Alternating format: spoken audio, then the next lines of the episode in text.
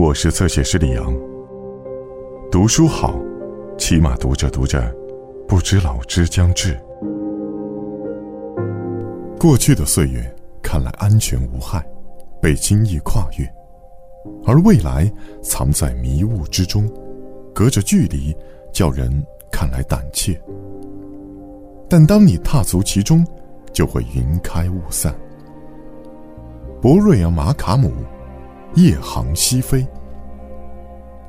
我在内罗毕郊外以自由飞行员为生，穆海加乡村俱乐部就是我的总部。即便到了一九三五年，要在东非弄到架飞机，仍是件不容易的事。而想不靠飞机到达国境的另一端，则几乎没有可能。当然。有很多公路通往内罗毕城外的各个方向，这些路开始的时候足够宽阔，但几英里之后就会变得越来越窄，最后消失在怪石林立的山丘中，或迷失在平原与山谷中那些满是红色泥浆的沼泽地和黑色棉花田里。在地图上，他们看来准确而可靠。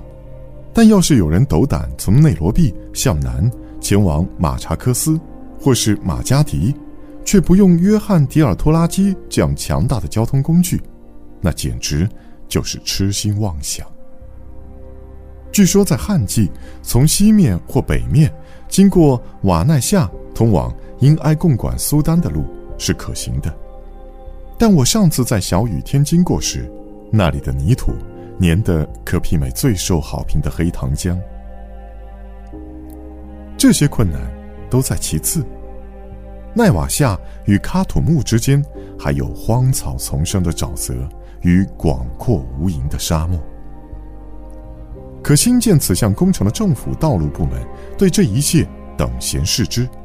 在奈瓦夏附近有一块好看醒目的路标，上面写着：“通往朱巴、喀土穆。”开罗，我永远也弄不明白，给闲散游客们提供此类有待商榷的鼓励，只是出于最良善的期许，还是某个具有残酷幽默感的官员，终于为自己多年被困闷热的内罗毕办公室的不幸际遇，找到了发泄方式。无论如何，路标就竖在那里，仿佛一座灯塔般，鼓动所有人前进。前方绝不会是喀土穆，也不会是开罗，而是某处无望的深渊，简直就和班扬先生在书中写到的一模一样。当然，这只是个特例，常有人走的路状况良好，且在短距离内经过了铺设，而一旦铺设路段结束了，如果能有一架飞机的话，就不必长时间困在蹒跚前行的车内。前提是司机的技术能让车蹒跚前行。我的飞机虽说只有双座，且还有来自新兴的东非航空公司的竞争，更不用提发达的威尔森航空公司，但绝大多数时间都业务繁忙。内罗毕这座城市也很繁忙，并且正处于发展中。它是一道门，通往一个依旧崭新的国家，一个辽阔的国家，一个几乎不为人所知的国家。在过去不到三十年的时间里，这个城市突然发展起来。以前，它只是些散落在漫长乌干达铁路旁的破烂铁皮屋，里面混杂居住着英国人、布尔人、印度人、索马里人、阿比西尼亚人。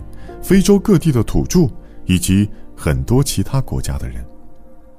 如今，仅印度市集的面积就已有好几英亩，而城里的酒店、政府大楼、赛马场，还有教堂，都很醒目，证明摩登时代及其生活方式最终在东非赶了上来。但他的内心依旧粗犷。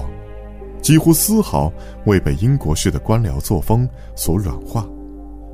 生意在继续，银行蒸蒸日上，汽车在政府大道上煞有介事的来去，营业员们思考、行动、生活，他们在其他国家任何一个拥有三万多人口的现代城市里，也会做同样的事。这个城市隐藏在阿西平原内，就在连绵的基库尤山脉的山脚，北朝肯尼亚山，南向坦桑尼亚的乞力马扎罗山。它是荒野中的财会市，这地方关乎先令、英镑、土地买卖、贸易。关于极度成功，以及极度失败。商店里出售你的一切所需，周围是纵深一百多英里的农田和咖啡种植园。送货的火车和卡车每天为市场运来农产品。对于如此广袤的土地来说，一百英里的距离又算得上什么？依旧沉睡在丛林里的村落，位于广阔的保护区内。在这些村庄中居住的人们，只是隐隐约约地感觉到，白人世界那些顽固不化而又不可抗拒的压力，或许会以某种方式危及他们的族群生活。但白人的战争发生在非洲的边缘，你从海岸出发，端着冲锋枪向内陆行进三百英里。却依旧处于非洲的边缘。